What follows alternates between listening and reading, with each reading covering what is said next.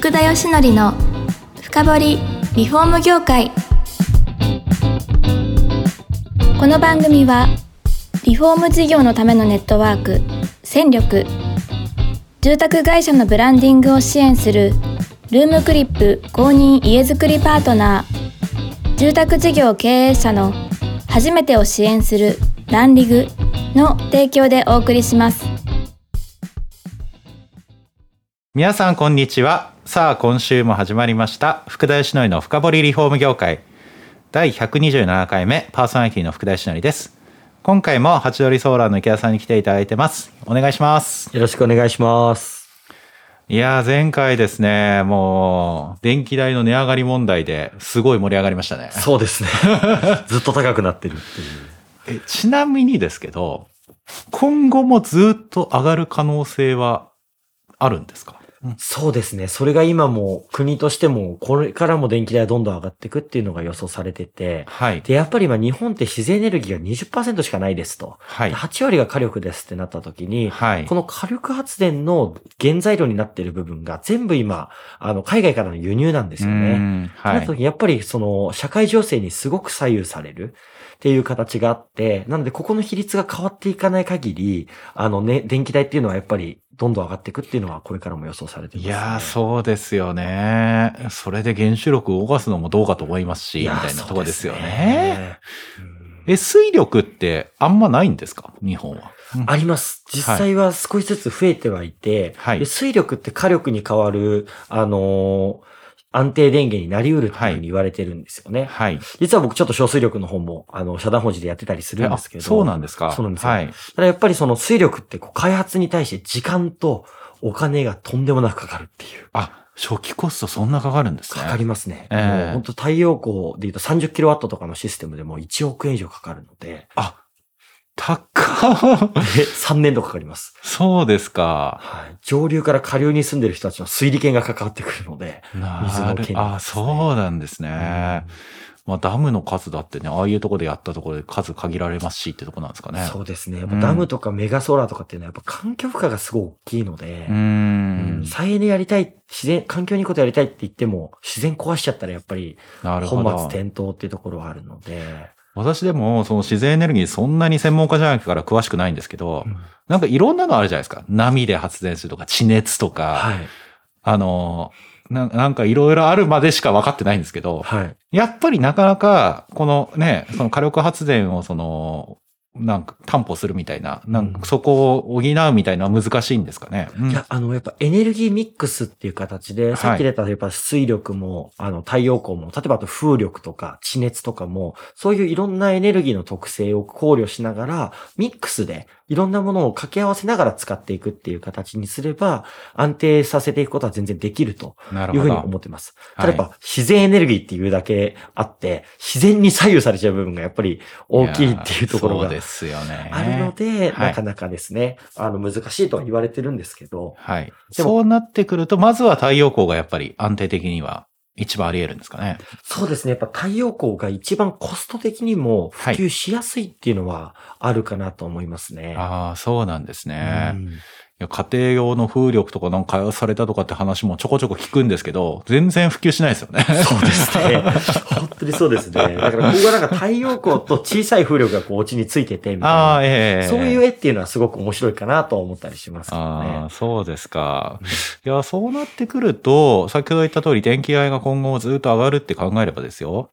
まあ必須ですよね、確かに。うんこの、あとは、やっぱりね、脱炭素みたいなところをやるってなると、うん家庭内の CO2 排出量ってずっと上がってましたからね。そうですね。電気が40%ですからね。家庭内あれに出てる CO2 電気って40%もあるんですかそうなんですよ。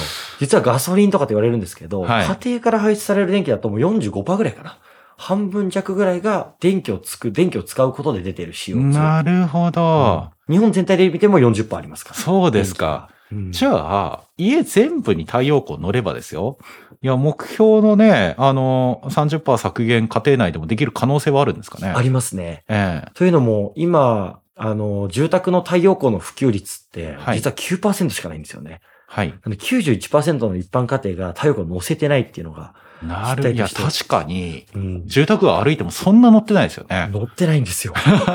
もう職業病でなんか最近はいろんな屋根見ると、あ、ここ乗ったらいいのになって思いながら街歩いてるんですけど。はい、はい、はい。いうんや、でも今度、東京都が義務化みたいな方向性にあるじゃないですか。うんまあそこになんか他の、あれですよね、自治体も乗る可能性もないわけじゃないですよね。全然あると思いますね。ええ逆にそれがモデルになって今普及していく中で、いろんな自治体さんからの問い合わせもあるんですよ。もうどう。やったらこう実地域内での普及ってできるのかっていはいうご相談を今よく受けることがあって、はい。なので今後その流れは広がっていくと思ってますねああ、。そうですか。まあ、カーボンニュートラルにまたなしですし、あとはあれですよね。各自治体もやっぱり燃料って海外から買ってますからね。いや、おっしゃそる外にお金流れてるってことですもんね。いや、本当にその通りですね。ええまあだから太陽光設置されたらその外へのお金を食い止めることができるって意外とでも経済効果ありそうですよねいや。、あると思いますね。ええやっぱ自治体ごとにどれぐらい CO2 削減するかっていう目標もやっぱり設けてるじゃないですか。はい。で、そこに対してやっぱり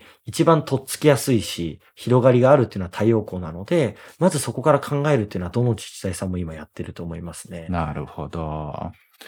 あとはあれですね。その、新しい住宅に関してはそういう義務化みたいのはうん多分普及して、まあさらに多分あの、普及率上がってくるとは思うんですけど、この大量にある既存住宅をどうするか。いやー、ほんとそうですね。で、古い家も結構多いじゃないですか。屋根がちょっと傷んでるみたいな。うんここってちょっと難しいものもありますよね。そうですね。もちろんそこはやっぱり乗せられない屋根はい。ですね。北面だとやっぱ乗せられなかったりとか、ね。傷んでしまってると、はい雨漏りのリスクがあるとかってはいいう話があったりするので、そういう屋根にはやっぱ僕らも乗せられないんですけど、ええ。でもやっぱそこが例えばリフォーム会社さんとかのあの腕の見せ所なのかなっていうのは思ってて、はい。やっぱこれ屋根変えましょうはいという。形。で、そうすると太陽光乗せられるようになるので、じゃあ太陽光もどうですかっていう。話ができると既存住宅のポテンシャルをもっと広げていく、なんか一手になるんじゃないかなっていうのは思ってますね。いや、でも、ありえなくはないかなと。これだけ、あの、電気代上がってきてるわけじゃないですか。いうん。や、そうなってくると、まあ屋根の吹き替えってやっぱり結構な費用かかりますけど、うんまあそれを、でも塗装をやんなきゃダメじゃないですか。そうですね。で、上がった分、まあ例えば100万ぐらいその分コストアップなっても太陽光乗せてですよ、電気代下がるんであれば、うんそこでペイする可能性はなくはないですよねあ。全然あると思いますね。ええうんですよね。今後右肩上がりで、だからそういうのを試算してまだ出してる、提案してる方って、私あんまり聞いたことなくて。えなので、なんかそういう論理的な提案したら、ああ、じゃあやった方がいいよねっていう風になる可能性はあるかな、とは思いますね。確かにそうですね。ええそこはもう僕らの方で、あの、ご提案準備してやるっていう形でも、はい。なんかすごくいいのかな。そこはもう僕ら太陽光のプロなので、ええうん、そういうやり方の方がいいのかもしれないなといや思います、ね。しかもあれなんですよ。その、古い住宅はやっぱり増えてきていて、うん、その塗装を1回塗りした、2回塗りしたってもう終わったっていう結構屋根が多いんですよね。えそうなると、3回目塗れるかっていうと、塗膜が厚くなりすぎてですね、塗れないって言われてるんですよ。えそうなってくると、今やっぱり屋根自体は新しく吹き替えかカバー工法かなんかやらなきゃいけないっていう話になってきて、そこうんと太陽光の提案をうまく絡めるってありですよね。いや、めちゃくちゃありだと思いますうね。ん。ですね。いや、そうするとやっぱり可能性的にはすごくあるのかなと。うんいや、やるなら今ですよね。ややるなら今だと思います。でお客さんからの相談であるんですよね。来週、あの、来月、再来月リフォームするんだけど、はい一緒に乗せてもらえないですかっていうこと。お客さんが持ってくることが結構あるので、はい。やっぱ逆もありだと思ってるんですよね。ですよね、うん関心がそういう意味ではすごく高まってるっていうことですよね。うん。で、多分、まあ、近々その太陽光に触れられてない方もいらっしゃると思うんで、うんそもそもの機器の代金って、やっぱり、ここ何年間で考えると下がってきてるんですか？そうですね。あの、ええバイデン単価も下がってるじゃないですか。はい。で、バイデン単価の、あの、に応じて、機器代も下がっていくって、そういう仕組みなんですよね。ああ、機器代の。投資回収期間が下がってきてる分、じゃあ売電も高くする必要ないですよねっていうのがこの固定買取制度って国がやってる制度の仕組みなんですよ。ああ、そうなんですね。問題は今、あの、半導体の供給不足とああ、かで、確かに。全体的にお金が、コストが上がってるじゃないですか。はい。っていうので今、下げ止まりっていうふうに言われてたりしますあけど、ね。今そのぐらいまでには来てると。そうなんですよい。や、でも、もう繰り返しになりますけど、電気代は上がってますからね。電気代上がってます。あとやっぱりその太陽光のメーカーさんも、あの、僕らはあの、山口県でパネル作ってる長州産業さんって。ああ、ええ有名な会社さんですね。そうですねはい。うんあそこ今国内で製造してるので、コストアップあんまりしてないんですよね。そら、意外と海外でやんなくてよかったですね。そうなんですよ。はい。だからもう、あの、品質良くて価格も今海外製よりも安くなってきてるんで。へー。そういう意味だとなんかこう、メーカーさんによっては、はい。あの、より安く導入できるっていうのはすごいあると思います、なるほ。どな。で、先ほど太陽光住宅用だとですよ、10%ないって話でしたけど、うんどこまで普及って可能性ありますかね？そうですね。えでも新築で建てる住宅に関しては、もうはいほぼ全部載せられるっていうふうにん、なるほど思って。ますし、はいポテンシャル調査とかでも、やっぱり半分以上は載せられるっていうのが、事実上あると思ってるんですよ。なるほど。はい。うんまあ7割とか、そのぐらいはいけるんじゃないかなと。ああ、じゃあ結構まだまだあり得ますねい。や、全然ポテンシャルあると思います。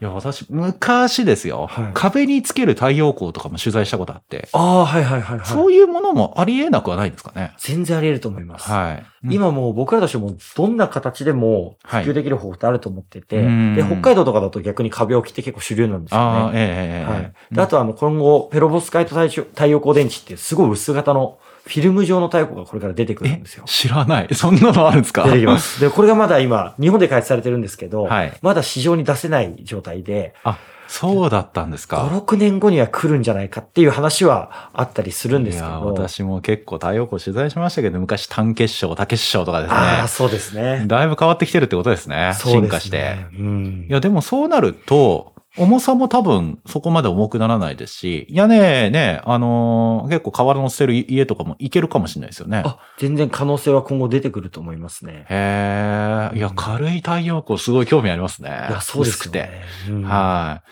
え、それは発電量的には問題ないってことなわけですよね、多分。そうですね。で、やっぱでもまだ開発途上っていうところがあるので、はいまあ耐久性もそうですし、あとコストですよね。確かに。最初はちょっと値段するかもしれないですね。そうなんですようね。ん。いや、でもあれですよ。だって、テレビだって、薄型になってすぐ結構下がるじゃないですか。いや、本当そうですね。確かに。確か 普通になればそっからだいぶ下がりますよね。に。うん。うん。いや、それを、それを、あれですか？やっぱ、ハチドリソーダさんがやっていただけるって感じですかね？いや、もちろんです。なんか、やっぱ環境負荷を下げて、で、うんとにかく、本当の意味で太陽光とか自然エネルギーを増やしていくために、今できる一番いい選択を取りたいっていうのがやっぱ僕らの方針なので、はいやっ。ぱ新しい技術でもっと可能性が、広がる可能性があるんだったら、すぐそっちも取り入れていくしっていうなるほど。のはやっぱやっていきたいなと思ってます、ね。そうですよね。本当に地球温暖化待ったなしですからね。いや、本当ですね。いや、これ、あの、他人事じゃないですよ。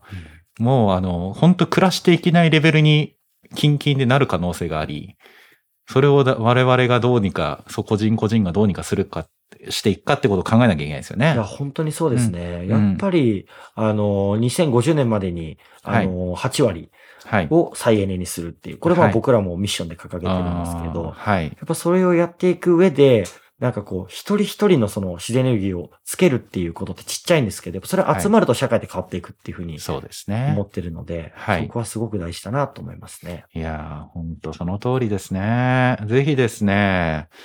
いや、もし私なんかはもう直接この池田さんに皆さんお会いしてその思いを聞いていただきたいというふうに思いますよね。もういつでも、あのー、100%の熱量でお話しさせていただきます。いつでも100でいけるすごいですね。わかりました。あの、そんなところでですね、ちょっと第3回目はだいぶ時間が迫っておりまして、次回、最終回になりますけれども、また、えー、池田さんに来ていただきたいというふうに思っております。えーと、今日はですね、八折ソーラー池田さんに来ていただきました。どうもありがとうございます。ありがとうございます。この番組は住宅業界に特化したコンサルティング会社ランリグが長年業界の今を追いかけてきた福田義則をパーソナリティに迎え確かな実績を持つスペシャリストを毎回ゲストにお招きしてお送りする番組です。